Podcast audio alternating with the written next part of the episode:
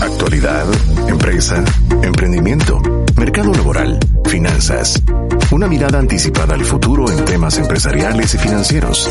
Bienvenidos a Tendencias. Y gracias a Dios, hoy es, lunes. Sean ustedes bienvenidos a un programa más de Tendencias. Hoy programa número 664 de Tendencias. Lunes 9 de enero del año 2023, nuestro primer programa en vivo. Le saluda Ángel Mejía acompañándolo aquí en el final de la jornada laboral de la, eh, del primer día de la segunda semana del año laboral. Así de que bienvenido a esta edición de Tendencias. Tendremos varios contenidos. En el segmento central estaremos conversando con nuestro invitado, nuestro abogado Luis Fernando Aguilar, que ya está aquí conmigo en cabina acerca de eh, el nuevo salario mínimo que salió, eh, que quedó establecido, vigente a partir del primero de enero de este año. Así es de que no se pierda este contenido y en el tercer programa, en el tercer segmento estaremos hablando acerca de el libro Tendencia Charter en sus capítulos 2 y 3. Y aquí en el primer segmento estaremos trasladándole contenidos que creemos muy interesantes. Una es una cápsula de Gracias a Dios es lunes, la, pude escuchar también en el programa de Vaya con Dios, con el título Fan, ¿verdad? Y también escucharemos a Yulisa Sánchez y también tendremos eh, la conversación de la entrevista con Fernando Zúñiga acerca de eh, una conferencia que sin duda le puede interesar. Luis Fernando Aguilar, gracias por estar conmigo aquí en cabina. Un placer compartir con ustedes nuevamente, Aner. Como dijiste, hoy, gracias a Dios hoy es lunes, un lunes hermoso, un atardecer precioso aquí en Zona 10 y pues dispuesto a compartir con ustedes mucha información para el día de hoy, listos para iniciar con, con todo lo que tenemos, Aner. Así es. Así es que le dejamos este contenido de esta cápsula de Ser Fan. Arranca la semana con sabiduría y energía. Gracias a Dios, hoy es lunes. Si alguna vez has sido fan o seguidor de algún equipo deportivo, sin lugar a dudas te han roto el corazón o te han decepcionado muchas veces. Esa final que perdieron, ese penal que no anotaron, ese partido que ya estaba ganado y que se dejaron perder en el último minuto. Pero a pesar de todo eso, muy seguramente estarás apoyándolos otra vez con la camiseta puesta en el siguiente partido. Si eres así con un equipo de gente que no te conoce, ¿qué tal si te volvieras una especie de fan de ti mismo? Y no me refiero a narcisismo o egocentrismo, me refiero a verte a ti mismo con ojos de fe y ojos de gratitud, y no solo con actitud crítica. En la cápsula anterior te mencioné de un libro, Piensa mejor sin pensar demasiado, y el autor John Acuff plantea la pregunta, ¿Qué pasaría si durante todas nuestras mañanas nos llenamos de pensamientos de bendición y los dejamos correr en nuestra mente en segundo plano? ¿Qué pasaría si todas las mañanas dices en voz alta palabras de bendición a tu día y todas las noches palabras de gratitud? Los resultados del estudio a 10.000 personas que durante 25 días continuos hicieron este ejercicio demuestra que lograron reducir 250% su mal hábito de pensar cosas que nada que ver. Esas cosas como, ¿y si me pasa esto? ¿Y si me despiden? ¿Y si me enfermo? ¿Y si no me pagan el aguinaldo? Pensamientos descompuestos que solo hacen perder tu tiempo. Lógicamente, también aumentaron su productividad y lograron alcanzar sus objetivos hasta 400% más que los que no dicen nada de su día. Resulta lógico porque si reducimos el tiempo que desperdiciamos en pensar cosas que nada que ver, pensamientos descompuestos, logramos hacer más cosas. Ya lo dice Proverbios 12:25. Las preocupaciones no dejan a la gente ser feliz, pero las palabras de aliento traen alegría. ¿Qué tal si empiezas tus días dándote palabras de aliento a ti mismo? Suena medio ridículo pararte frente al espejo y decirte cosas a ti mismo, pero el resultado es sorprendente, vale la pena intentarlo. No dudo que te sentirás medio loco la primera vez que lo hagas, pero un minuto de tus días al iniciar y al terminar para pronunciar palabras de bendición que puedan escuchar tus oídos te cambiará la vida. Proverbios 12:14 lo dice, el hombre será saciado de bien y del fruto de su boca y le será pagado según la obra de sus manos. La versión eh, Palabra de Dios para todos dice, cada quien conseguirá lo bueno conforme a lo que habla y cada uno recibe de acuerdo a lo que hace. Así es que hablemos bien y también seamos diligentes esforzándonos en lo que tenemos que hacer hoy. ¿Alguna vez has hecho una maleta para irte de viaje? Pues empaca bien tus pensamientos para el viaje de este día. Señor, gracias por una nueva semana, gracias por este año, gracias por mi trabajo, gracias por mi familia, gracias porque tengo cómo movilizarme, gracias por mi salud. Hoy mis ojos son santos, mis pensamientos son santos, mis palabras son santas. Hoy soy más que vencedor en todo lo que tengo por delante. He empacado honestidad, generosidad, risas y valentía para el camino que tengo por delante. Tu favor va delante de mí. Proverbios 15:15 15 lo dice. Todos los días de afligido son difíciles, mas el corazón contento tiene un banquete continuo. Te invito a escoger muy bien tus pensamientos esta semana. Gracias a Dios, hoy es lunes. Arranca la semana con sabiduría y energía.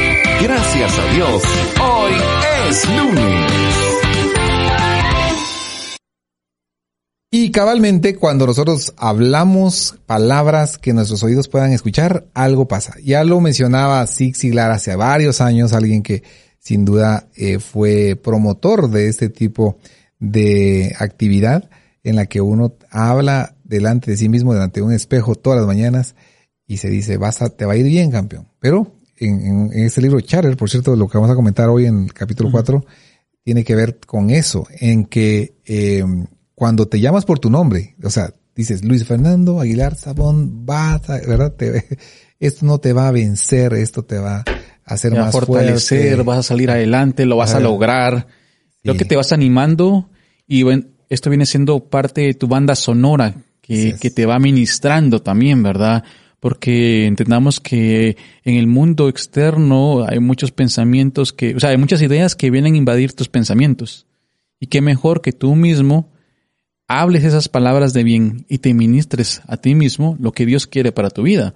Entonces vas construyendo día con día algo que te va a fortalecer y que te va a ayudar a crear también tu identidad, porque de repente te hablan muchas cosas en tu trabajo, con las personas que te relacionas, pueden hablar mal de ti, decir cosas feas de ti, pero si tú vas creyendo lo que Dios pone en tu corazón, lo hablas con tu boca, lo pronuncias, lo repites, es- está en tu mente en el día y esa banda sonora se hace parte de ti, vas a ir transformando tu vida de conformidad con lo que Dios quiere. Así es. Y recuerdo que otro libro viejo que seguramente muchos pudimos haber leído de Norman Vincent Peale que hablaba de aquellas teorías del poder del pensamiento positivo, realmente hoy en día se han demostrado científicamente que sí hay un cambio en, en tus resultados cuando llevas tu mente lleno de esos, de esos pensamientos de bendición. Le invitamos a eso y yo cuando escuché este parte de este contenido, cuando lo leí, recuerdo que también mencionaba el, el finalizar los días con palabras de gratitud y es un bonito hábito que se puede cultivar en familia al cenar todas las noches. Contame cómo te fue, algo para agradecer el día de hoy y que todos pudiéramos mencionarlo. De verdad, amigo, creo que es algo que eh, un hábito que se puede Pero ir repetir, construyendo, que ir puedes estar haciendo con tu familia, ¿verdad? Dejarlo incluso como algo que haces constantemente todos los días en tu familia y que va haciendo esa mella, digamos, en tu corazón, que va transformando tus pensamientos, porque muchas veces no nos detenemos a pensar eso, Anner, ¿verdad? Y, y creo que es, es algo ideal o algo que le invito a la audiencia a hacer, a hablar palabras de bien y de gratitud todas las noches, ¿verdad? todas las noches. Bueno, les dejaremos a continuación este contenido también de Yulisa Sánchez que nos trae esta relación en relación al- a los salarios. En efecto, hay una, un efecto inflacionario y hay un nuevo salario mínimo y el día de hoy es una realidad donde se le está poniendo mucha atención al tema salarial en función de la continuidad en un, en un ambiente laboral. Así que escuchemos a Yulisa. Aprendamos sobre las tendencias que están transformando y evolucionando el mercado laboral a nivel mundial. Hola amigos, bienvenidos a su segmento Tendencias del Mercado Laboral. Hoy voy a compartir con ustedes acerca de otra tendencia que está transformando el mundo de las organizaciones. Y resulta que, derivado del incremento en la inflación en la mayoría de países, y por supuesto Guatemala también se ha visto afectada por este fenómeno, especialmente en el último semestre del año, pues el, costo de la vida se ha vuelto cada vez más elevado. Y eso ha hecho que los colaboradores en las distintas empresas ahora le estén dando mucho más valor al tema de la remuneración y de los beneficios. Y a raíz de todo lo que se vio con la pandemia y lo importante que era contar o que es contar con un buen sistema de salud, pues también el tema de los beneficios relacionados intrínsecamente con eh, toda la parte de atención médica y también la parte de bienestar.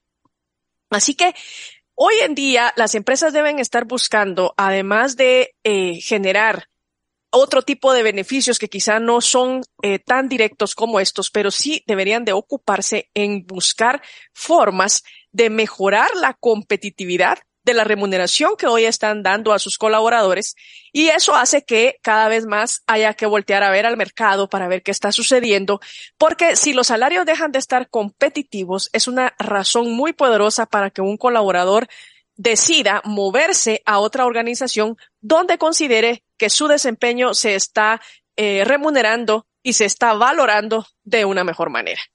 Y con el tema de los beneficios, bueno, también es importante ver qué está ocurriendo a nivel del mercado. Importante ver en qué se están enfocando hoy las grandes compañías para retener y para poder atraer también talento nuevo a la organización. Los beneficios constituyen una parte sumamente relevante del paquete de remuneración total de los colaboradores y las compañías en realidad deberían estar buscando maneras innovadoras de incorporar más beneficios, pero beneficios que sean realmente de valor para los colaboradores. En muchos países ha habido estancamiento de salarios y sin embargo la inflación sigue subiendo, lo que implica que se está realmente eh, creando una pérdida del poder adquisitivo de las personas. Y eso hace que ahora entonces eh, estos aspectos se vuelvan cada vez más importantes y los colaboradores cada vez los valoran más.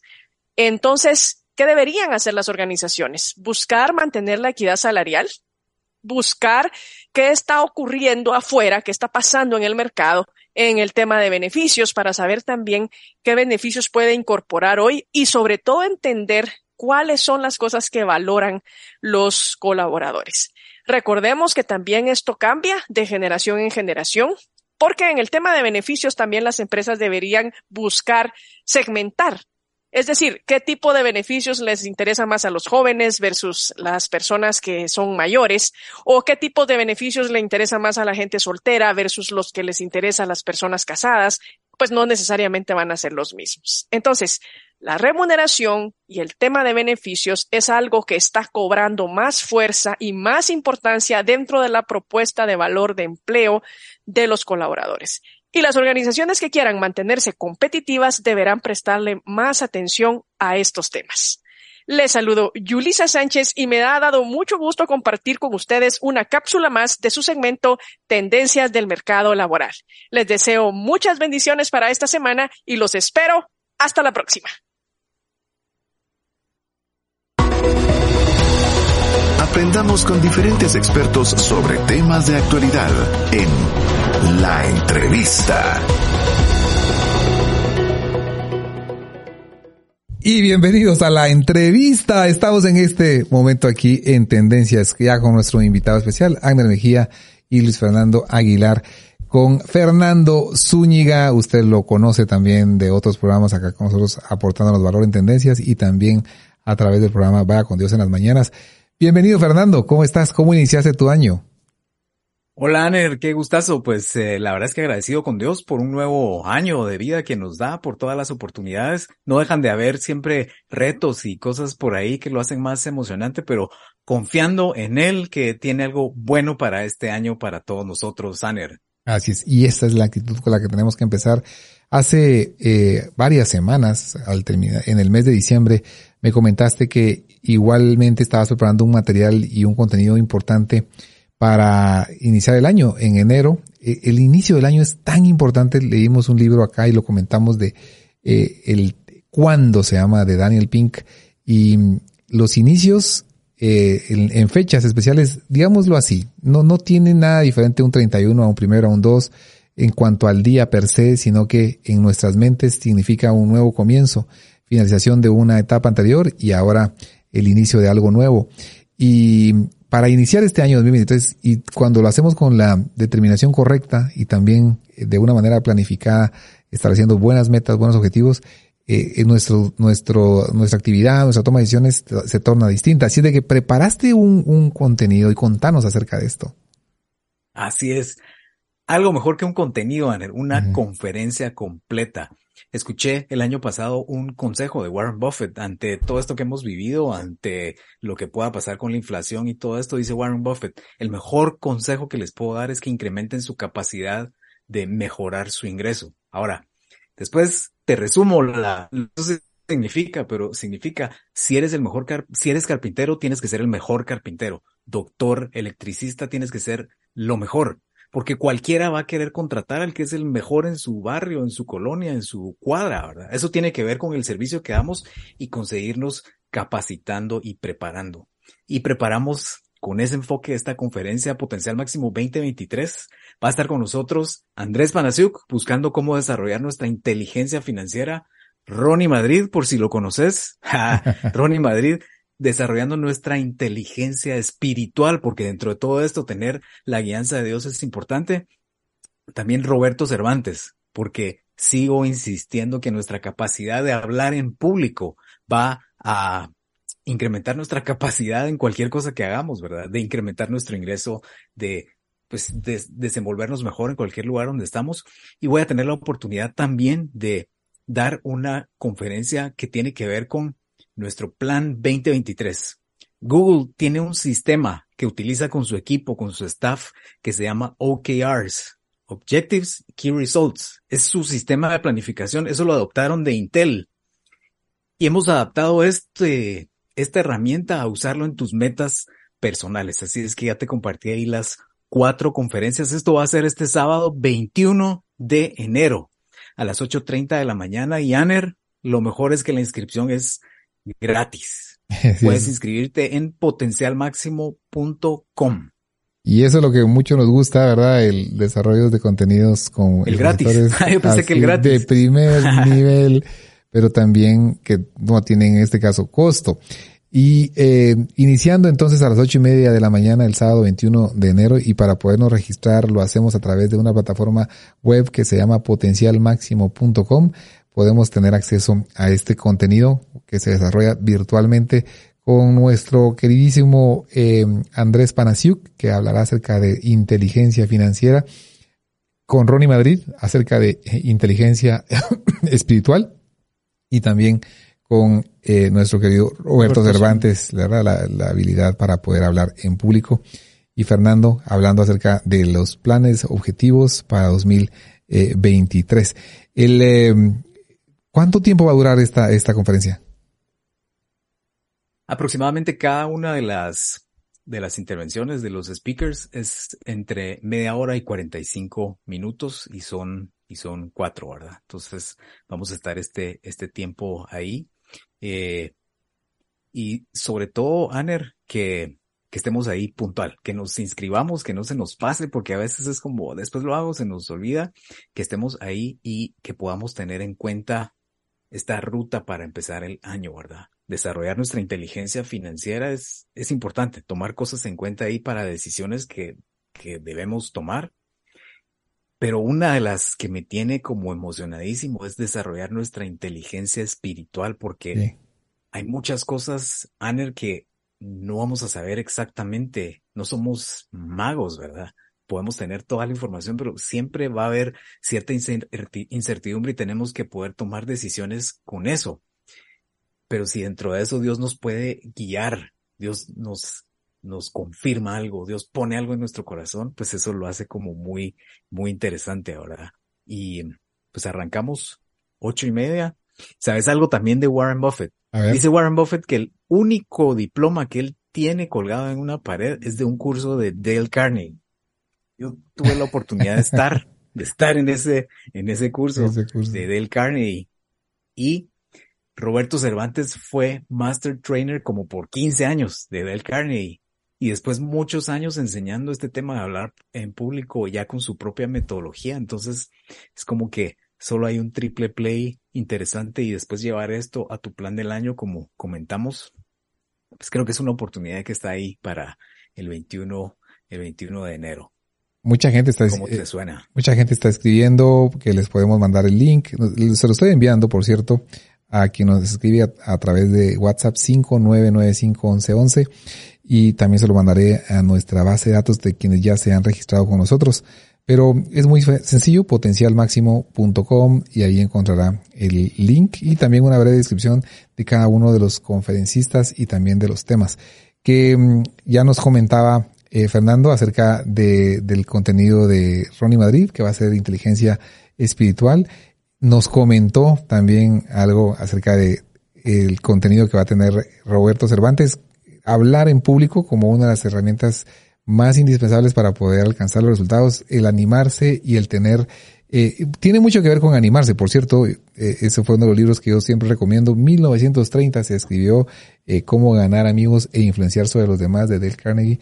Y cabal, como mencionabas, el, el, el contenido es tan, tan importante. Yo recuerdo que mandé a mis hijos también a recibir el, el programa de adolescentes de, de Dale Carnegie, porque cabalmente los animaba a hablar. Y yo recuerdo que una de las clases que recibían era llegar en, creo que en pijama al cine. Un día se juntaban siendo adolescentes y los llevaban al cine para quitarse la vergüenza.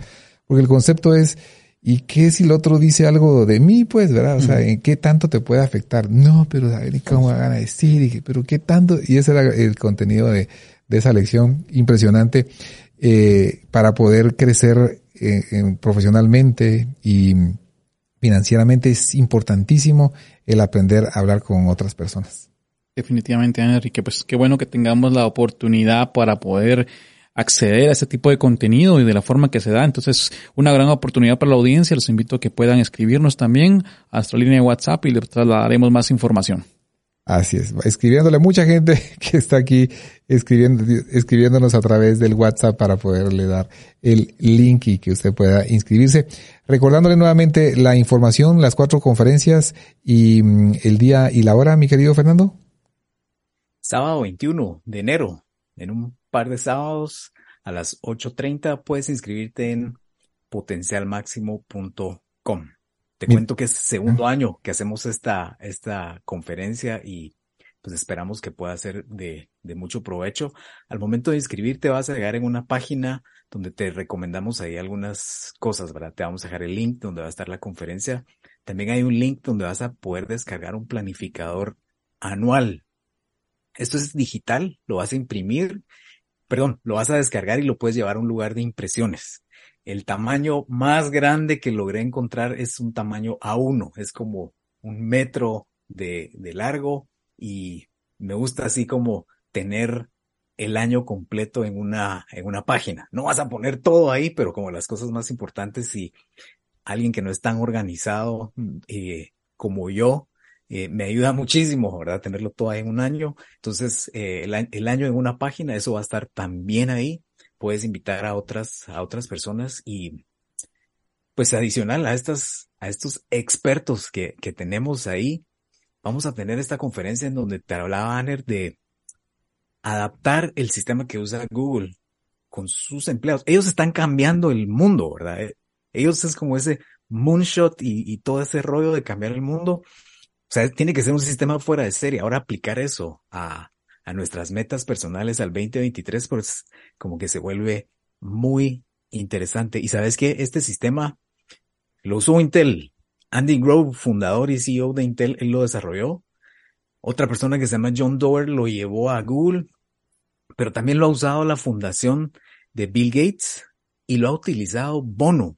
No sé si has estado al tanto como de lo que Bono hizo en algún momento como proyectos no lucrativos y así era como atacar ciertas enfermedades como, como el SIDA y alguien le decía, mira, ¿y por qué no te vas con la malaria o con algo más, más, fácil? Pero, pero ellos se querían tirar a eso, lograr que se perdonara la deuda de algunos países eh, muy, muy pobres. Eh, entonces es como que interesante, se puede usar en diferentes ámbitos y estoy seguro que te va a ayudar a combinar soñar en grande pero aterrizarlo y llevarlo a la ejecución y sobre todo tener claro qué vamos a medir, cómo sé si estoy avanzando o no, ¿verdad? Porque a veces en la resolución de fin de año pues pueden haber como que mucha emoción y solo escribirlas, ah, discúlpame, pero solo escribirlas no es que va a funcionar por arte de magia, ¿verdad? Tiene que haber un plan, tiene que haber un sistema.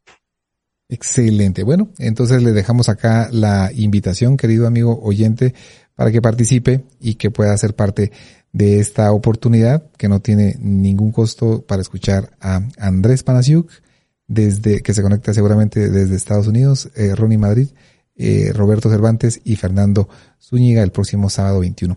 Gracias, Fernando. Gracias por la información. Aner, gustazo y querido amigo que nos estás escuchando ahí, pues te recordamos potencialmáximo.com y te deseamos un excelente 2023. Excelente. Vamos a una pausa y regresamos con más contenido.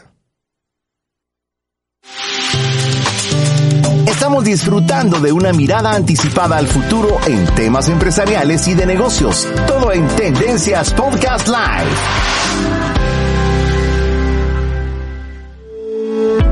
Conozcamos y conversemos sobre las novedades legales que pueden tener impacto en tus negocios, empresa y vida cotidiana. Despacho Legal. Y bienvenido a Tendencias, estamos muy contentos de poderle acompañar en su camino de regreso a casa hoy lunes 9 de enero del día que iniciaron ya también clases en universidades y eh, bueno, en esa semana otras, eh, las que no iniciaron hoy, están iniciando durante esta semana muchas de estas clases a niveles de licenciatura o técnicos universitarios. Lunes 9 de enero del año 2023 y estamos en esta conversación con eh, despacho legal con nuestro abogado Luis Fernando Aguilar Sabón acerca de un tema que eh, se volvió pues eh, de mucha conversación a finales del año pasado, última semana del año 2022. El día 23 de diciembre sale publicado en el diario oficial lo que ahora empezó a regir a partir del 1 de enero, el salario mínimo, el cambio o el incremento que, que, que existe. Y para algunos tal vez tomó sorpresa el hecho de que existen lo que en otras palabras podría conocerse como un salario diferenciado, ¿verdad? Que está regido por selecciones departamentales o circunscripciones económicas, es lo que menciona en este caso este nuevo acuerdo. Y Aner, déjame decirte que esto es algo que el gobierno de Guatemala venía trabajando desde 2022. De hecho, convoca a principios de enero de 2022 lo que se conoce como las comisiones paritarias para que se empiecen a trabajar desde ese entonces el proyecto de lo que actualmente conocemos como el salario mínimo. Entonces no es algo nuevo y de hecho el Código de Trabajo también menciona circunscripciones departamentales o circunscripciones económicas. Y de ahí tenemos lo que se conoce como el CE1 ahora y el CE2. ¿Y qué es eso? Dirán los oyentes. Pues básicamente es que eh, si hablamos de un territorio, y ese territorio es el municipio y el departamento de Guatemala, y todos los departamentos, perdón, todos los municipios que se encuentran en el departamento de Guatemala van a tener un salario diferente o sufrir un incremento diferente a los departamentos del resto del país. ¿Cuánto es esto? Es el 7% a partir del 1 de enero. Y el resto del país, que es CE2, tiene el aumento del 4%.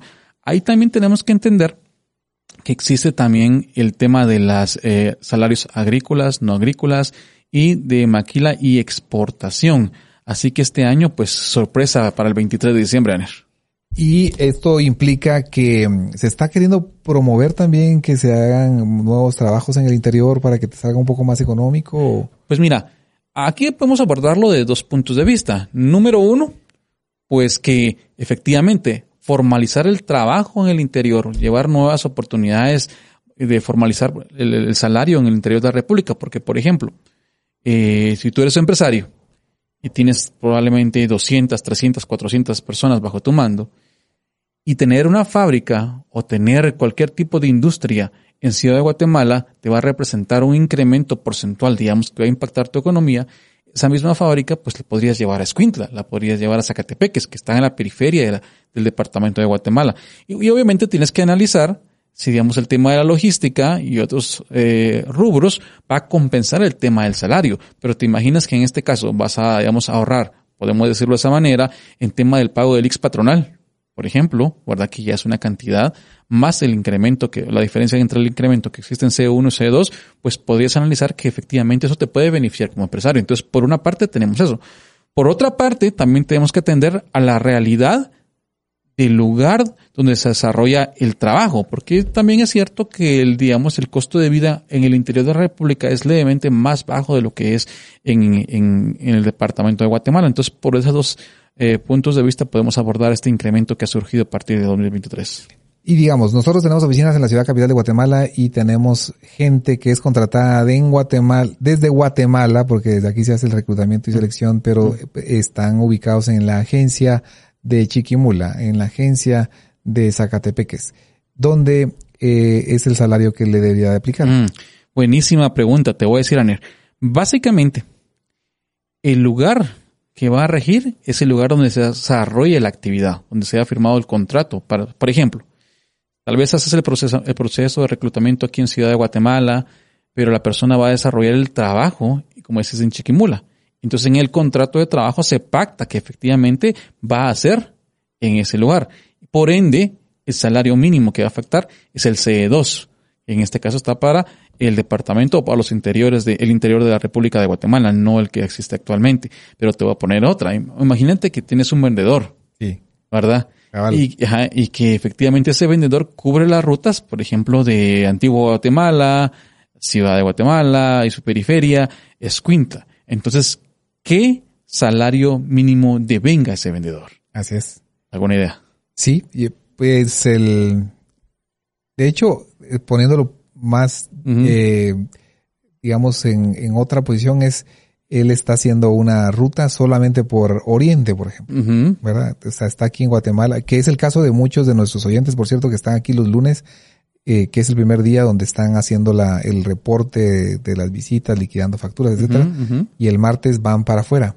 Eh, muchos oyentes que nos sintonizan están en esa posición. El salario que le corresponde, su trabajo está haciendo en la ruta eh, oriente o en la ruta occidente o en la ruta mm. eh, sur, eh, ¿le, ¿sería el de Guatemala? Mira, pues, el salario mínimo de pagarse al trabajador se determina, te decíamos en principio, pero pues, por el lugar en el que se ubica el centro de trabajo. Ah, ese es el caso de Chiquimula, ¿verdad?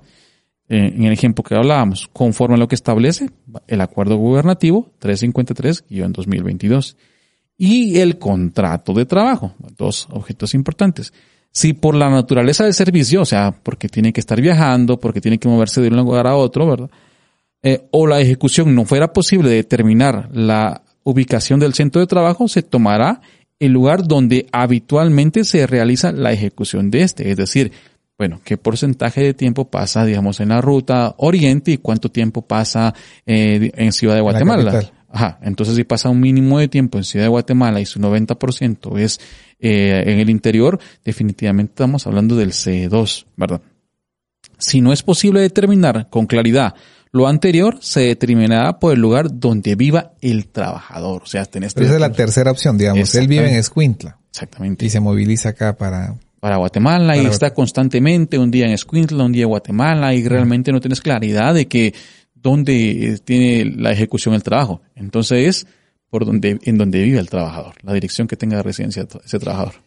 Esto es eh, vigente a partir ya de este pago de quincena que se realizará este próximo eh, sábado. Correcto, Aner. Efectivamente, a partir del 1 de enero entró en vigencia y el primer pago eh, afecto será el, que, el de esta quincena. Ya.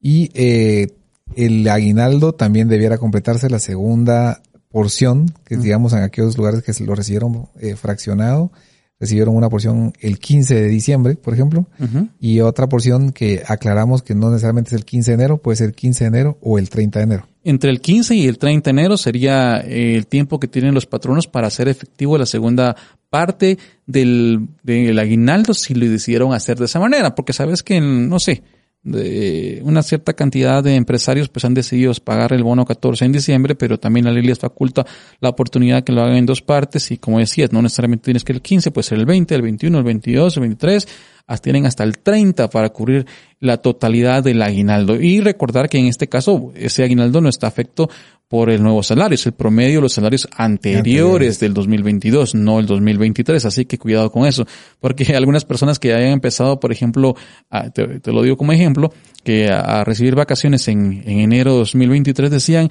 ¿y las vacaciones cómo las van a pagar? O sea, estamos con un nuevo salario mínimo, entonces tiene que sufrir un incremento ese pago de vacaciones, porque las vacaciones son un promedio de lo de vengado, pero ojo con esto, es el promedio de los tres meses anteriores al momento de tomar vacaciones. Entonces, no tienen que ser con el salario de 2023, sino con el promedio del salario que el empleado devengó hacia atrás, los tres meses últimos, ¿verdad?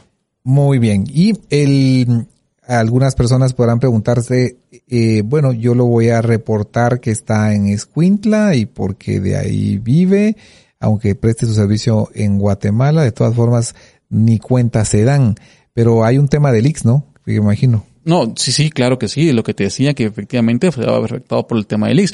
Y segundo, estás cometiendo una falsedad. Claro. Eh, Entonces, obviamente puede ser objeto de que una denuncia, pues un trabajador definitivamente te podría denunciar en el Ministerio de Trabajo informando o diciendo, ¿verdad?, que existe una falsedad porque efectivamente, si bien es cierto, vive o tiene su residencia en Escuintla, su labor se desarrolla dentro del departamento de Guatemala. Entonces ahí ya podemos meternos en un poquito de problemas. Creo que esto tenemos que tener claro. Eh, yo recomendaría desarrollar contratos con cláusulas bien precisas que indiquen, ¿verdad? ¿Por qué razón? Si usted tiene en el caso de vendedores que son los que utilizan o supervisores que podrían caer en este escenario, ¿verdad? Eh, porque ellos son, por ejemplo, CE2 o CE1, ¿verdad? Y porque ese salario básicamente se está pagando. Ajá. Tengamos ese cuidado entonces a partir de eh, los pagos a- de, que se realizan en el mes de enero con esta modificación que fue mucho mayor de lo esperada, Luis Fernando. Fue Eh, sí, mira, o sea, estamos hablando que fue 7% para el departamento de Guatemala y 4% para el interior. Habían algunas propuestas, pero hab- habían personas radicales que hablaban de hasta de un 50% de aumento, pues, pero eso creo que nunca va a pasar. Otros hablaban de un 3% o un 4%, pero 7% creo que me sorprendió porque efectivamente sobrepasa el tema de la inflación. Entonces sobrepasa la inflación porcentual del año pasado, que está alrededor, si no estoy mal, del 4 o 5%, y el 7% por primera vez creo que en la historia de Guatemala se aumenta más el salario de lo que fue el- la inflación del año corriente. Entonces creo que de una otra manera, pues se debe percibir los cambios en la economía también. Por esto habría que ver cómo impacta el sector empresarial formal y también cómo impacta al, al trabajador como tal, ¿verdad? Ok. Interesante entonces saber eh, este cambio que se realiza en- a partir del mes de enero 2023 y que también tiene un efecto en las prestaciones laborales de cada, de cada colaborador, ¿verdad? Afecta su bono 14, su aguinaldo, su indemnización. Sí, su sí. pago de- Y, algo que trabajo. tomar en cons- consideración también es que el bono de 250 que sale no debe dejar de pagarse, ¿verdad? Porque se aumentó. Es que realmente cuando hacíamos números hace unos días decía, pero wow, esto, esto supera mucho lo que anteriormente se había hecho. Y algunas dudas, siempre hay dudas, ¿verdad? Entonces se sigue el bono de 250 así como es, se aumenta el bono de 250 también porcentual. Y definitivamente ese bono de 250 que como mínimo debe pagarse, pues no surte ningún cambio, siempre debe conservarse y no afecta en este caso el tema del pago del aguinaldo, ni el bono 14, eh, ni eh, la indemnización como tal, ¿verdad?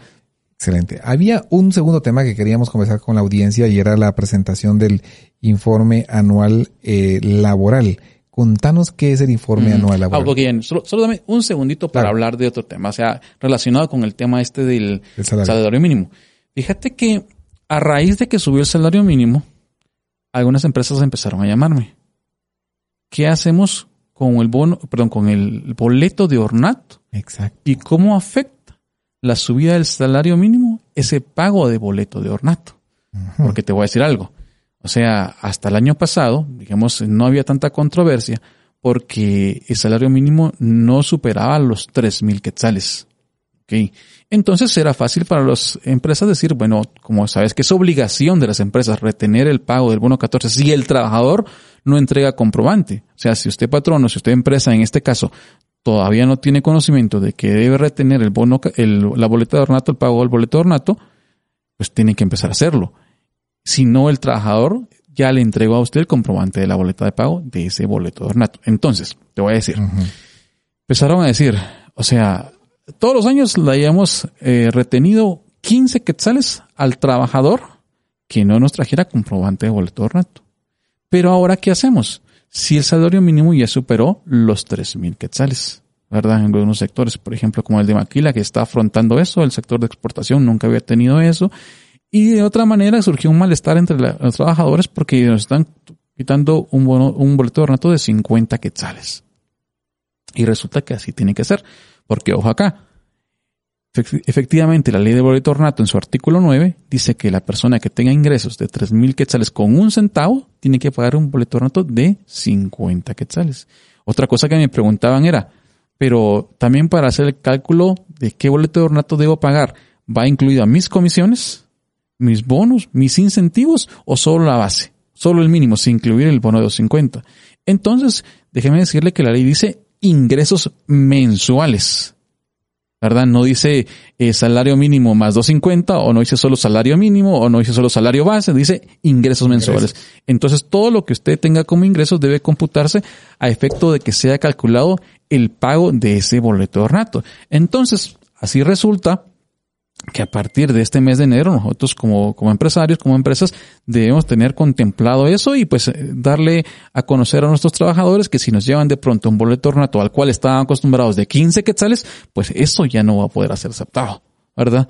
Y pues si tienen alguna duda, también yo les invito a que vayan a la página de la municipalidad, ahí, ahí hay bastante información que nos ayuda a comprender de mejor manera sobre el pago del boleto de ornato y pues eh, que sigamos ese procedimiento, Aner. Así es. Nuestro boleto de ornato mínimo entonces de 15 quetzales subió a 50, 50 quetzales. Y la cuestión era que como ahora, en teoría, pues ya no nos sirve el boleto de ornato para hacer trámites, que sé yo, eh, para el pasaporte, ah, para el RENAP, ya no lo pagamos, lo dejamos descuidado por ahí. Pero eso no significa que las empresas tengan la obligación de retener el pago del boleto de ornato. Entonces hay que hacerlo, las empresas también tienen que, o sea, no, no deben dejar de hacerlo, aunque ya no sea un, digamos, un requisito esencial para hacer ciertos trámites administrativos ante las instituciones del Estado. Muy bien. Segundo tema, mi querido abogado, para aprovechar tú eh, que estás con nosotros. Eh, informe anual laboral. ¿Qué es eso? Informe estadístico. Ajá. Entonces, Ander, el informe estadístico eh, es algo que como empresa nosotros debemos de subir, en este caso ya pues está digitalizado, ¿verdad?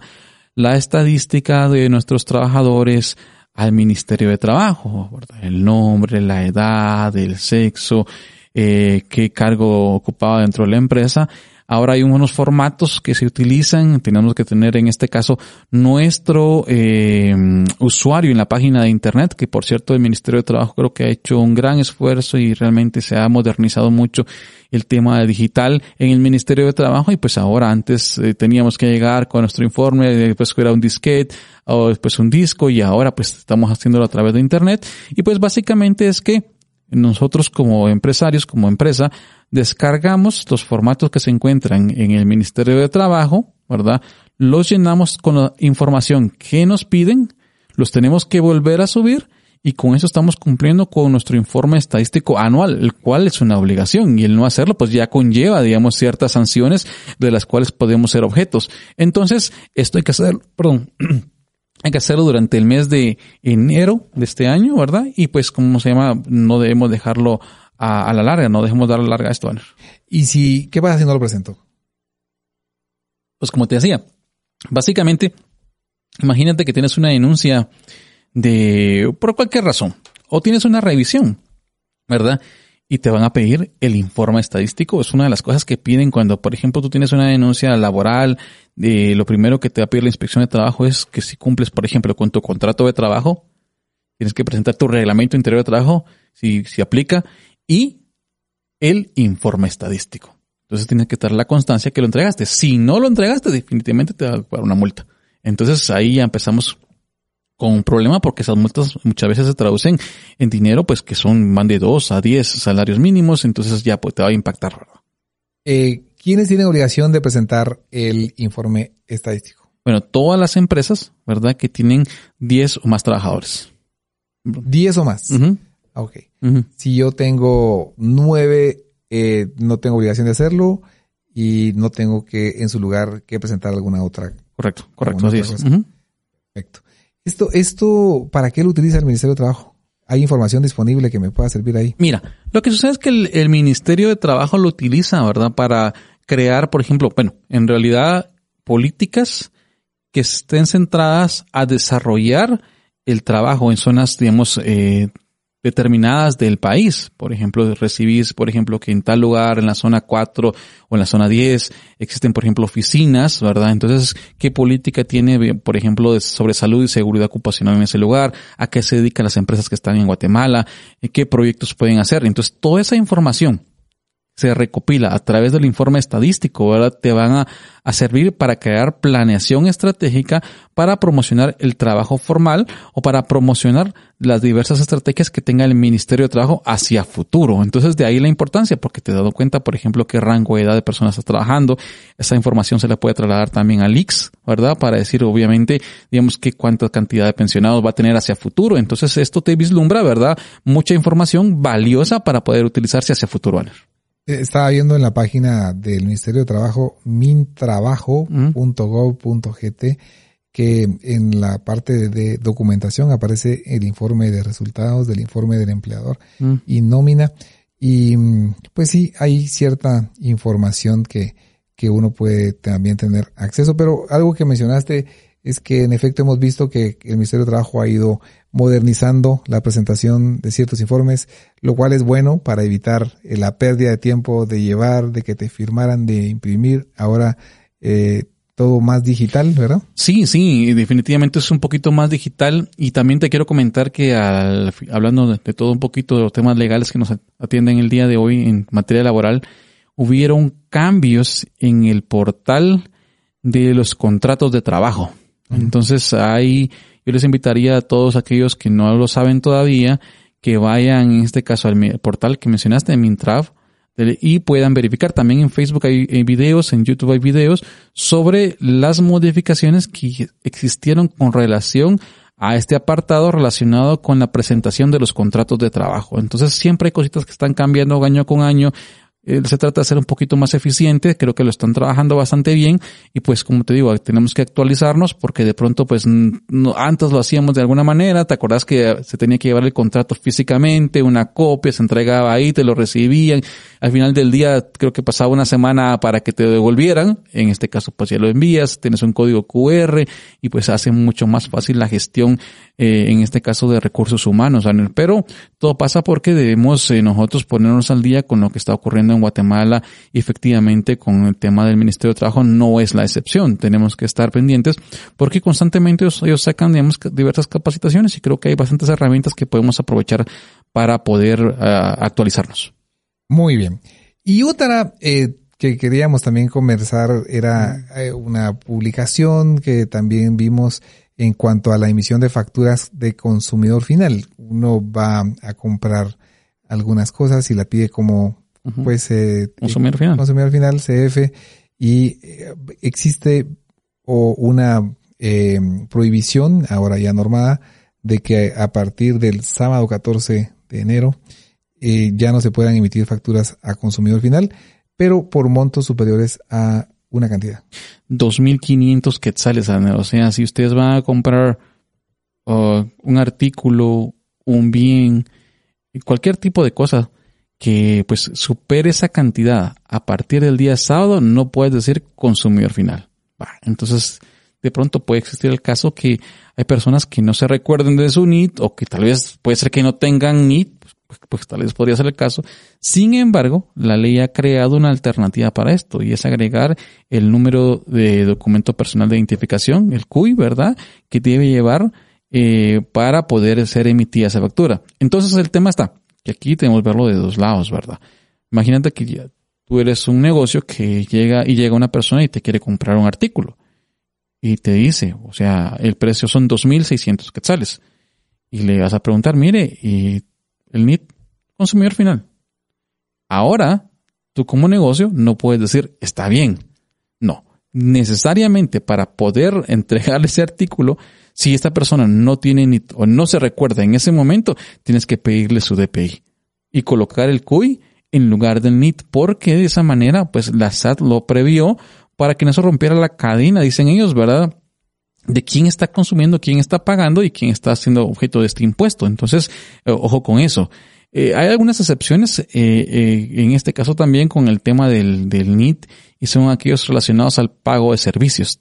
Dice que aquellos pagos de servicios que sean menores de 500 quetzales sí pueden tener el tema del consumidor final, pero aquellos servicios inclusive de energía eléctrica o telefonía tienen que tener el tema del NIT forzosamente. Entonces, bueno, por ejemplo, hay empresas que no vamos a mencionar el nombre en este caso, pero de empresas de telefonía, que cuando vas, por ejemplo, en este caso, a suscribir un contrato, eh, efectivamente como parte del proceso te piden ya llega tu factura al correo porque es una factura electrónica y hace un tiempo se hace, pero si todavía aún no lo hacen algunos eh, escuchas, pues deben hacerlo, debe estar contemplado y pues tenemos que empezar a pagar de esa manera, ANER en este caso. Y pues algo importante es también que fíjate que estaba leyendo unas comunicaciones que hacían, por ejemplo, a través del diario Centroamérica, que es el diario oficial, donde eh, las autoridades de la SAT decían, ¿verdad? Y eso puede ser todavía esperamos la confirmación, que efectivamente, a partir del 14 de enero, por cada factura que incumpla con los requisitos exigidos, se impondrá una sanción de 100 quetzales. Entonces, ojo con eso, tenemos que estar atentos a lo que va a suceder en los próximos días. Estamos hablando que 14 de enero ya estamos a las puertas de ese día.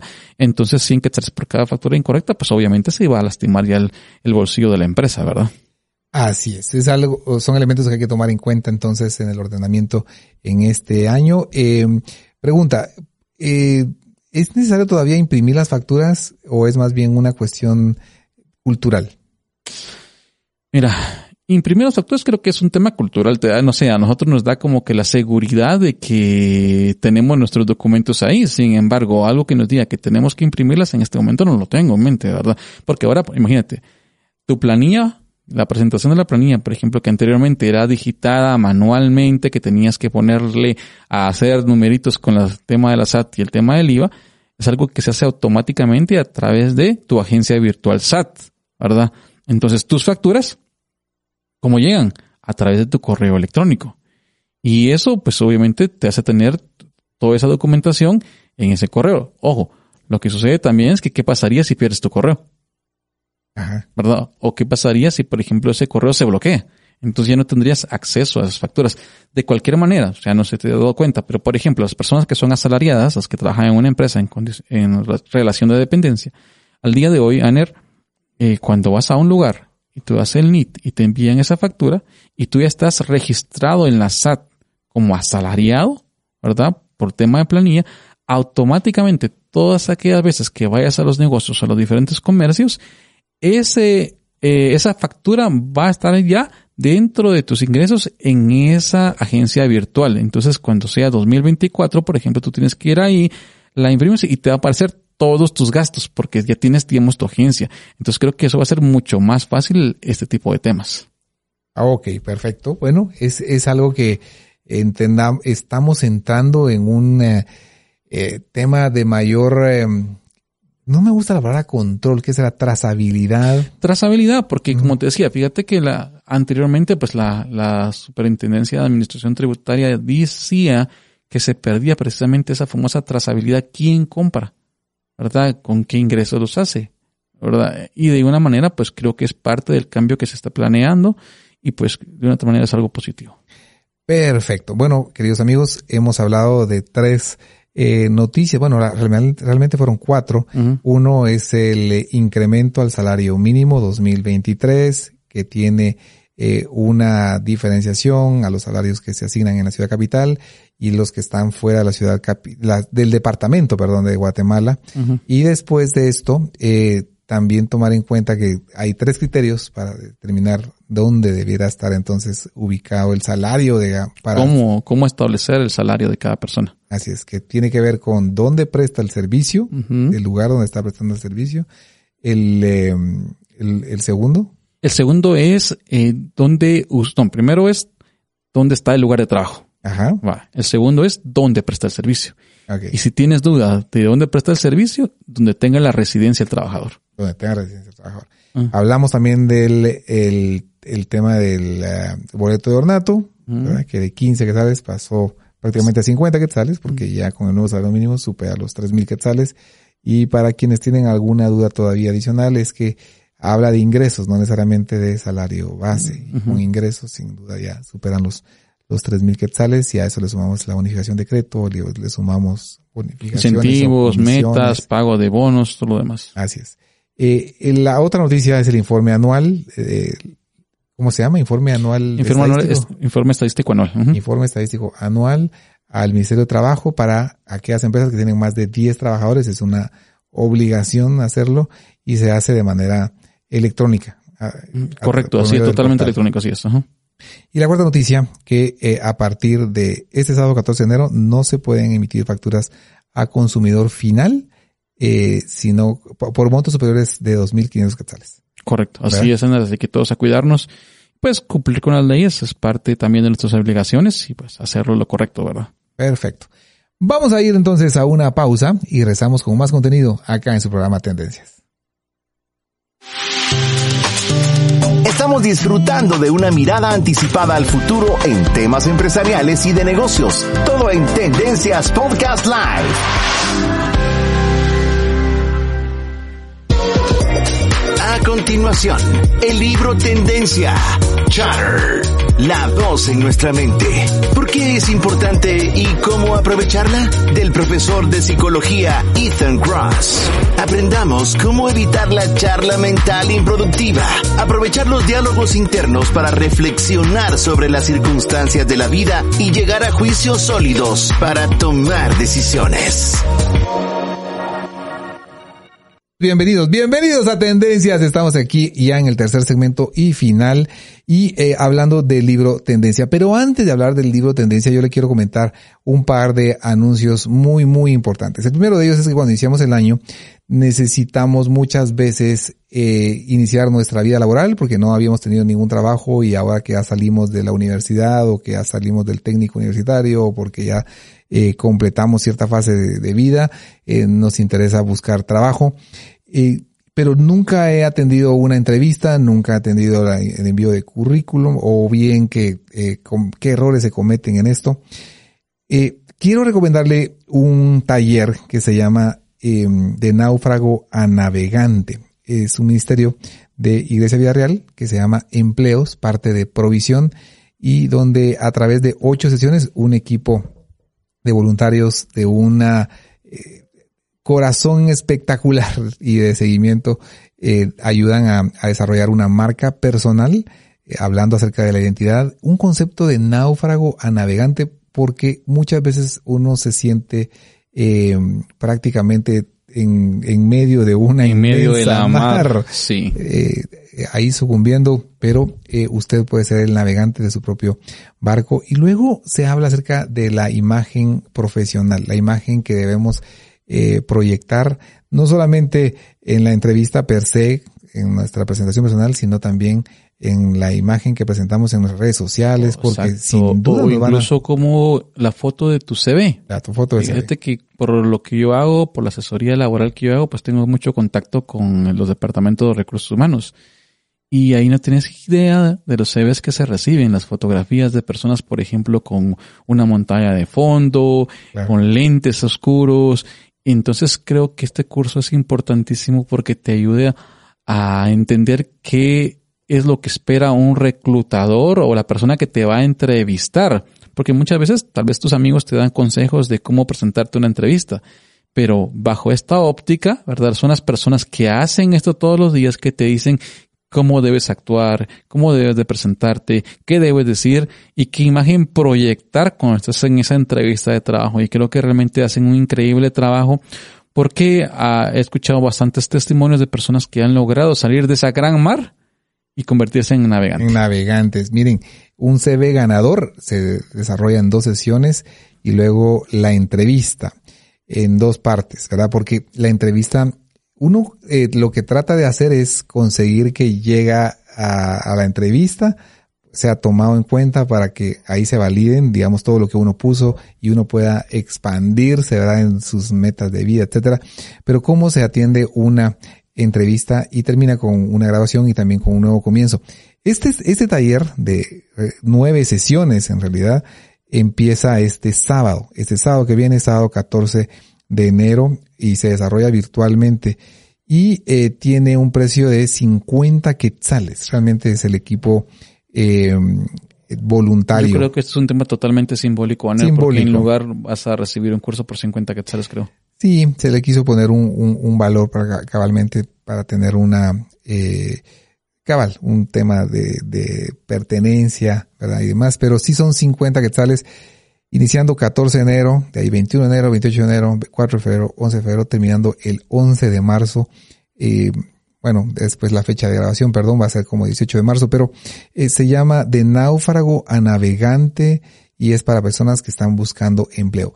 Si mencionaba el caso de personas que están iniciando su vida laboral, pero también si usted quedó sin empleo eh, o si usted de verdad venía de un tema de emprendimiento y no ha laborado, este taller le eh, interesa. Para mayor información, el número de WhatsApp de provisión es el 3044 8599 30 44 85 99 50 hectáreas iniciando este día. O también para todos aquellos que tal vez ya tienen un trabajo, pero quieren buscar un mejor trabajo en este año. Quieren buscar un mejor trabajo. El, el, Ministerio ha desarrollado una plataforma de bolsa de empleo y se han hecho gestiones con empleadores, ¿verdad? Para que sea su fuente primaria para buscar eh, eh, colaboradores, ¿verdad? Que puedan eh, llenar los requisitos que ellos establecen pero es una muy buena oportunidad para aprender y dilucidar las dudas que todos tenemos en el momento de atender una entrevista o enviar una hoja de vida o qué información colocar, pero sobre todo, Luis Fernando y amigos, es mm, eh, un norte, una dirección. Hemos notado que personas que pues han quedado sin trabajo eh, viven un momento muy muy triste, ¿verdad? De, de mucha, eh, también a veces de remordimiento por no haber hecho las cosas bien o a veces acusaciones, falsas acusaciones. Y, y no se trata de eso, se trata de dar los pasos de acción para poder emplearnos. La siguiente recomendación, les repito, eh, el curso de Dragon a Navegante iniciando entonces el sábado 14 de enero. La siguiente recomendación es un taller que se llama De escasez a plenitud. Y el concepto es transformar nuestra mente como hijos de Dios. Inicia el lunes 10, eh, ah no, eh, perdón, inicia el, sí, el lunes 16 de enero y hay también una sección para el jueves 19 de enero. Es importante el, em, el entender cuál es nuestra eh, identidad como hijos de Dios. Eh, ya le comenté los contenidos del curso de empleos. Déjeme comentarle de los contenidos del curso de escasez a plenitud. Eh, la primera clase tiene que ver con la, situación de la pobreza, ¿verdad? Cómo se define la, la pobreza. Eh, un tema de vagabundos de castillos o príncipes de palacios. Está basado en un material de un libro de Chris Baloton que se llama De mendigo a príncipe, a príncipe. Em, la escalera real, eh, adivina quién viene a cenar, recorrido completo de abajo hacia arriba. Tiene que ver con esto, ¿verdad? Son, son elementos que nos ayuden a cambiar nuestra percepción de pobrecito. Yo muchas veces, ¿verdad? Tengo mala suerte o hay cosas. O la vida me ha sido, ha sido difícil. difícil y, hemos notado, eh, pues, muchas personas que tienen esa dificultad de que eh, tal vez hay no, no, no cosas que no le funcionan, ¿verdad? Tal vez en su emprendimiento, o tal vez en algo que acaba de iniciar y, o en deudas y que vuelven. Y hemos notado que un factor común es esa falta de claridad en, en nuestra verdadera identidad como hijo de Dios. Yo eh, todos los años selecciono cuál es el mejor libro que he leído. El mejor libro que leí en el 2021, eh, cuando estábamos en, tema de pandemia, inclusive, fue uno de Chris Baloton que hablaba de la diferencia entre pobreza, riqueza y abundancia. Y eh, bueno, pobreza es esa escasez, ¿verdad? Que nos hacen falta muchas cosas. Riqueza. Nosotros a veces confundimos el concepto de riqueza con prosperidad. Y riqueza sí, puede ser acumulación de, de, bienes. Y, pero ¿de qué te sirve la acumulación de bienes? O sea, tener mucho dinero en el banco para pagar tratamientos caros médicos, eh, porque te hace falta eh, salud o porque, digamos, son, son, eh, nos afanamos muchísimo en tener, acumular y acumular y acumular, pero no es esa la eh, promesa que tenemos de parte de Dios, sino más bien de tener vidas eh, plenas, ¿verdad? En la que aprendemos a, a disfrutar. Recuerdo mucho aquella historia que se contaba de aquel pescador que es visitado por un, un, empresario americano y le dice, eh, mire, ¿y usted de qué vive? Bueno, voy a pescar de muy temprano, salgo y regreso y muy temprano y entonces, ¿y qué hacen las tardes? Pues nada, ¿verdad? Me voy con mis amigos, platicamos un rato, ¿verdad? Regreso temprano, cenamos y al otro porque es un tema de mucho madrugar y, y le dice, ¿y por qué desperdicia así su tiempo? Eh, ¿Por qué no ocupa la parte de la tarde? Pero ¿para qué? Eh, porque si usted trabajara también en, ese periodo podría acumular pues más beneficios y con ese dinero eh, poder eh, probablemente tener una embarcación más grande. ¿Pero para qué? Bueno, puede darle más trabajo a más gente. ¿Pero para qué? Pero para poder tener eh, más, más y más. Pero dice, ¿para qué? Bueno, y con ese dinero usted podría desarrollar una, una empresa y, ¿Y para qué? Bueno, con ese dinero que está generando en la empresa podría después a los 60 años jubilarse y, y, disfrutar. Y disfrutar. Pero ¿Qué haría? Sí, pues vendía tal vez en las tardes. y hacer lo que estoy haciendo ahora. Y, y eso es muy cierto, porque muchas veces creo que todos nosotros en algún momento dado hemos anhelado tener más y más y más y tal vez logras alcanzar algo, pero siempre dices más, más, más y también entra como que la ansiedad o incluso un poquito de codicia, ¿verdad? Por tener más, más y más. Pero al final se trata de que llevamos una vida plena y bendecidos y creyendo que Dios pues puede obrar en medio de las circunstancias y que obviamente Él te quiere próspero. Así es. Y próspero, así como prospera nuestra alma. Y, no estamos hablando aquí de un concepto eh, que se le llamó después la, eh, ¿cómo le llamaban? La, el Evangelio de la Prosperidad. no, no, estamos hablando de eso, de dar no. No, no, estamos hablando de que en efecto diferenciamos nuestra vida entre escasez, eh, riqueza material y prosperidad y aprender a vivir la vida en manera próspera es, es muy distinto y por eso mencionamos, este es un taller que se llama de escasez a plenitud, transforma tu mente como hijo de Dios, iniciando el lunes 16 y también el, eh, una sección el jueves 19 de enero durante 12 semanas. Este tiene un coste de 250 quetzales que incluye los manuales, incluye el libro de Mendigo. ¿Y es online o es en Es en, en plataforma virtual, ¿verdad? Plataforma virtual. Y si usted quiere más información, también el teléfono o el WhatsApp de provisión que es 3044 8599. Eh, descubre y afirma la grandeza que Dios te ha dado conociendo tu verdadera identidad como hijo del rey en este taller. Dos recomendaciones para iniciar este año que quisiéramos que usted evalúe, considere. Para las personas que hemos puesto y depositado nuestra fe en el Señor Jesús, el taller de escasez de plenitud marca una, una diferencia. Yo reconozco que durante muchos años yo venía de una idea de, de escasez y de un pedacito, una camisita, una, un techito. Y, y esas expresiones que tienen que ver mucho con nuestra limitada capacidad o creencia que las cosas se, está bien anhelar poco para poder no desilusionarte si no lo recibís. Y mm, eh, y cuando cambias tu mentalidad y, fijas tu atención en todas las posibilidades que tenés por delante con la gracia y la ayuda de Dios, eh, tu vida experimenta un cambio. Y yo creo que muchas veces se trata de romper los paradigmas en esas barreras mentales que te impiden pensar más allá de lo que tal vez en algún momento dado te han enseñado a hacer, ¿verdad? Porque las limitantes vienen, creo, como consecuencia muchas veces de nuestro medio ambiente o de incluso las personas que nos rodean y, y tal vez nuestra realidad está limitada por aquello que miramos pero precisamente dar el siguiente paso requiere esfuerzo y romper esas barreras mentales que son autolimitantes. porque yo no puedo tener un negocio? porque yo no puedo tener una empresa? porque yo no puedo tener un poco más? Y obviamente, esto no con el corazón adecuado, ¿verdad? Obviamente con, con, con, la mentalidad adecuada, porque no se trata de que yo quiero ser multimillonario para hacer X o Y cosa.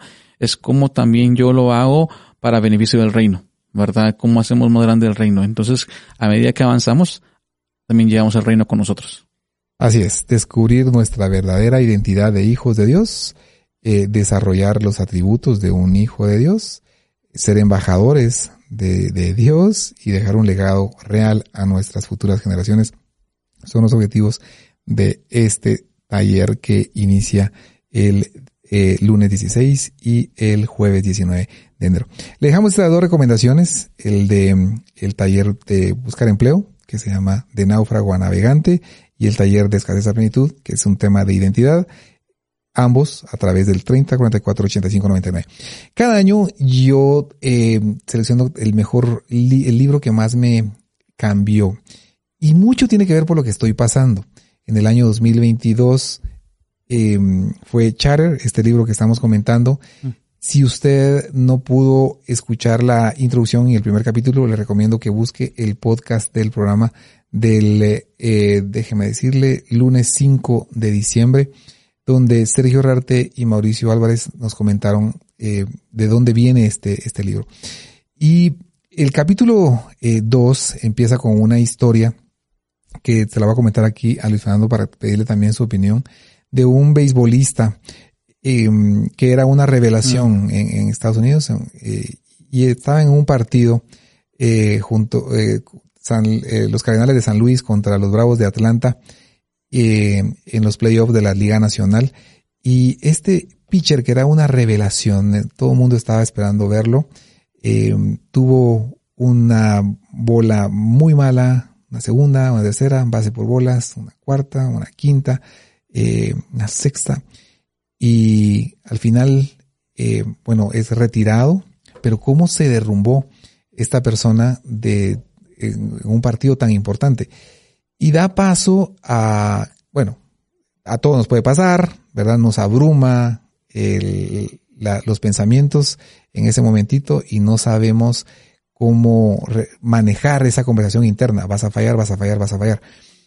¿Qué es lo que pudo, pudimos haber visto también en, en los penales en la eh, última Copa del Mundo? Wow, mira, haciendo un paréntesis, cuando Messi patea el penal, en ese momento estaba pensando todas las veces que ha fallado, todas las veces que ha sido criticado, todas las veces que le han dicho que no puede, le han dicho pecho frío. Entonces, en ese momento yo creo que la mente de Lionel Messi, no sé qué tanto había, pero imagínate, todas las veces que había sido criticado por fallar y estaba el penal más importante de su vida, el momento más decisivo de su carrera y fallar hubiera sido para él creo que fatal. Pero sin embargo la determinación con que tira el penal, hizo que no le voy a Argentina, pero la, determinación con que va, patea, sin el temor a fallar o a pesar del temor llegar y hacerlo, increíble. Increíble. Es, y ese es el tema, porque eh, entra ansiedad, entra pánico, entra temor, y si lo fallo, y sí, y sí, y sí, y sí, y si no tenemos el cuidado de manejar esa conversación interna, eh, nos va mal. Y todos creo que nos ha pasado estando ante una presentación de ventas contra un, con, un cliente importante o con una audiencia importante, tener una presentación y, y fallamos ante el temor que sucumbe, ¿verdad? Porque ¿qué podría pasar si nosotros le decimos algo mal y si quedamos en ridículo, si nos tropezamos? Hay muchos pensamientos que nos pueden llegar a abrumar. Eh, la historia de este jugador, después, una, unos días después, lo llaman a otro partido y se comportó exactamente igual, los, lo retiraron y en otros partidos cometió también errores similares. Al final, este jugador, eh, que me imagino recibe terapia y demás, pero no se logra reponer y mm, eh, tiene que abandonar las ligas eh, de profesionales de béisbol. Pero eh, que es una historia que puede pasarle también a, muchos atletas profesionales, pero el tema es, has practicado tanto, Luis Fernando, has, ensayado tanto o has entrenado tanto que tu memoria muscular ya sabe qué hacer en una situación difícil o en ese momento de presión y Tienes simplemente que dejar que esos, eh, que ese entrenamiento fluya. Tienes que dejar que tus decisiones sigan, digamos, su, su rumbo porque ya has entrenado muchísimo. Entonces el gran error es prestarle atención a esos, a esos pensamientos. ¿Cómo se callan esos pensamientos, amigo oyente? ¿Cómo le pongo una pausa a esos pensamientos que me están eh, distrayendo? Que vas a fallar, que no lo vas a lograr, que las cosas van a salir mal, que no voy a llegar a tiempo, no sé, ansiedad, nerviosismo, que creo que todo lo hemos vivido. Así es. Y cabalmente, lo que pasa es que se menciona acá en este capítulo que nuestro cuerpo está, eh, o sea, todos hemos escuchado, creo que aquí lo hemos dicho muchas veces, que nuestro cerebro no es multitask, no es multitasking. Que no puede hacer diversas cosas al mismo tiempo. Al mismo tiempo. No le presta atención a dos cosas haciendo al mismo tiempo, él se va a enfocar en una sola. Y cuando eh, hemos visto que una computadora falla porque está saturada, porque tienes muchos programas corriendo al mismo tiempo, es lo que sucede cuando una persona se ve bloqueada eh, en un escenario o se bloquea en una en un estadio, en un penalti, porque es, su memoria RAM está saturada de toda la información que le está viniendo y que no sabe cómo, cómo manejar. Es sumamente peligroso. Ahora, lo que más me asombró de este capítulo en especial fue que eh, hay personas que este comportamiento es tan normal, es decir, de asumir lo malo, de pensar lo peor, que eh, su cuerpo reacciona de una manera. Nuestro cuerpo está diseñado para reaccionar y tiene que ver con defenderse, ¿no? Ante un peligro, una situación eh, que requiere total atención y fuerza física, eh, estamos alertas. Pero cuando eso es eh, producto de tus pensamientos y si se cae, y si voy de viaje, y si está nevando, y si se cae el avión, y si no me dejan, y si me quedo, y tu cuerpo empieza a experimentar eh, digámoslo así. síntomas? Ajá, síntomas. Enfermedad que no existe, simplemente es una reacción a lo que te estás metiendo en la, en la cabeza y, y al final eso degenera, si esto es muy seguido, y lo, y lo digo para personas que somos más ansiosas eh, o más aprensivas, eh, o tal vez que somos muy perfeccionistas, que mm, queremos que salgan las cosas tal como las hemos planificado y si no sufrimos mucho. Eh, mi hijo ayer eh, se iba de viaje hoy muy temprano y yo hubiera hecho la maleta hace ya varios días. Él no, ¿verdad? Él la hizo hasta anoche. Y es de los míos. Y, Dos horas antes. yo lo, yo preparo todo antes y, así, si me hace falta algo, digo, ah, bueno, voy a llevar a lavar esto, voy a comprar tal cosa que me hace falta llevar. Pero, eh, e, esa, eh, para las personas que somos así, un poquito ansiosas, esto nos enferma y seguramente nos genera enfermedades intestinales y gástricas y cardíacas. Presión. presión, eh, a lo cual nuestro cuerpo es, tenemos que llevar cautivos El libro es más científico, no, no, no. No tiene un enfoque tal vez desde de esa perspectiva. Ajá. Pero llevamos cautivos todos esos pensamientos a la obediencia a Cristo y aquí dan algunas eh, recomendaciones para poder manejar esta, eh, estas conversaciones eh, internas que se dan a veces en, en nuestra mente. Quizás la más eh, que a mí me llamó más la atención fue eh, lo que dijimos en la cápsula al inicio. Era que cuando mencionas tu nombre, es decir, te va a ir bien, esto no te va a vencer, o sea, menciona tu nombre Fernando, esto te va, esto no te va a vencer, vas a salir adelante, ya has entrenado suficiente, échale ganas. Ajá. Y aquí se habla, eh, bueno, incluso se habla de las redes sociales, ¿no? Se habla de que mm, publicar fotos en Instagram, todos tenemos una necesidad de aceptación social, pero al estar mucho tiempo en Instagram nos paramos comparando mucho. Mm. Y que cuando nos entramos a Facebook, lo primero que dicen que estás pensando y eh, pero ver lo que está viviendo otras personas y yo sufriendo, fíjate. Y, ojo, porque no todo lo que viven las otras personas es realidad. O sea, yo he escuchado casos, me lo contaron el amigo de un amigo, que por ejemplo hay personas que de pronto están viviendo una situación difícil, pero que ponen una foto de hace tres meses y dicen acá, en la playa. Entonces de pronto tú estás viviendo un momento difícil y dices, ah, él en la playa y yo aquí sufriendo, yo aquí llevando la lluvia, yo aquí llevando el tráfico, qué envidia, qué mal pero en realidad muchas veces el tema de las redes sociales es complicado porque eh, no, usualmente no posteamos o no actualizamos con eh, todo, solo lo, bonito, lo que queremos ver. Y obviamente muchas veces no estamos en un día en el cual todas las cosas nos salen bien y caemos en cuenta que nos estamos comparando con las otras personas que muy probablemente no están atravesando ese momento, sino que es un momento anterior o que si lo están haciendo, pues es un tema aislado, pero para nosotros es algo que nos viene en un momento dado a generar depresión, ansiedad y pues tristeza inclusive. Cabalmente, eh, hasta tristeza. Y aquí sacan un concepto explicado muy bien eh, científicamente mediante, mediante diferentes estudios. Y es que así como muchos sufrimos o sufren de más por el tema de las redes sociales, por temas de comparación y que tristeza y depresión, eh, también eh, hay un asunto cuando uno se siente triste. Cuando uno se siente triste, uno quiere contar su tristeza. Al contar mi tristeza, siento que estoy siendo comprendido, siento que estoy conectando con vos.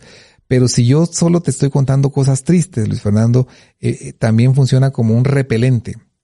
Vos decís, híjoles, ya viene aquel, ¿verdad? Con sus tristezas. Con, con la nube negra encima, Sí. lloviendo. Ah, vale. Una, eh, escuche mi oyente. Nosotros nos sentimos tristes por algo y lo comentamos. Ok. Para sentir esa eh, aceptación o somos seres relacionales y necesitamos sentirnos también comprendidos, apapachados o escuchados. Pero bueno, eh, pero en la medida que yo abuso de eso, lo que estoy generando es eh, que la otra persona no me quiera escuchar. Y entonces, ¿qué va a pasar? Yo voy a sentirme también ahora marginado, ¿verdad? Además de sentirme triste por lo que estoy viviendo y lo que no lo estoy manejando bien, ahora me siento marginado.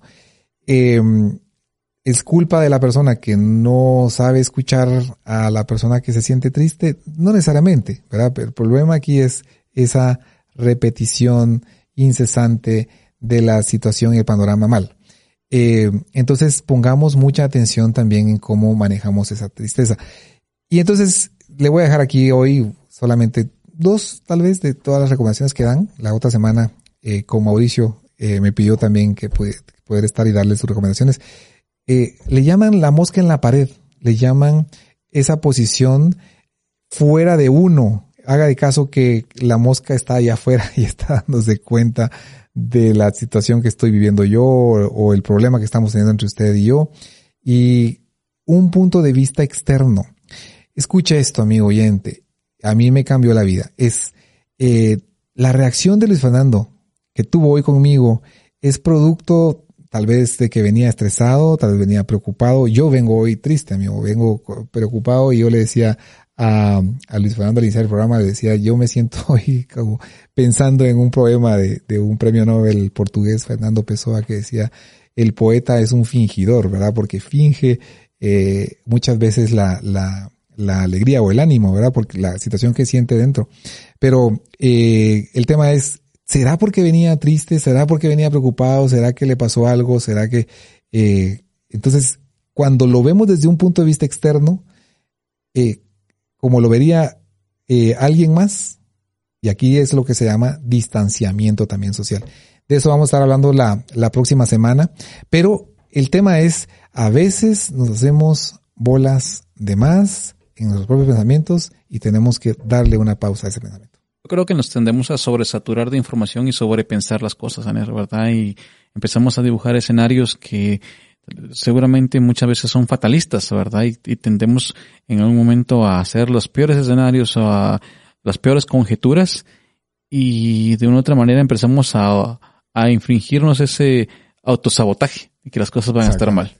Qué buena palabra. Mira, justamente le voy a leer textualmente lo que dice el libro. Tu diálogo interior, en forma de pensamiento ansioso y repetitivo, es un saboteador maravilloso cuando se trata de tareas innumerables estudios han revelado sus efectos debilitantes. Un mal diálogo interior hace que los estudiantes se desempeñen peor en las pruebas, produce miedo escénico y una tendencia al catastrofismo entre los artistas e intérpretes o ejecutantes y socava las negociaciones en los negocios.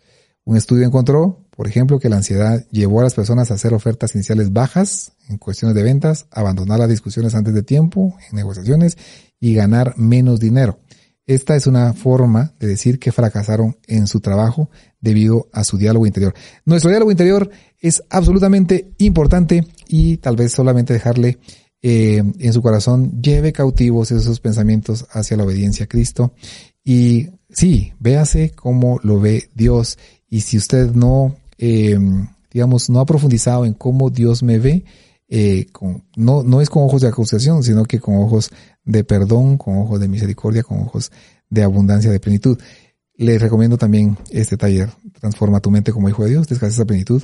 Y como le decíamos, el, ambos talleres, el de empleo y el de escasez a plenitud, los encuentra más información en el 30 44 85 99.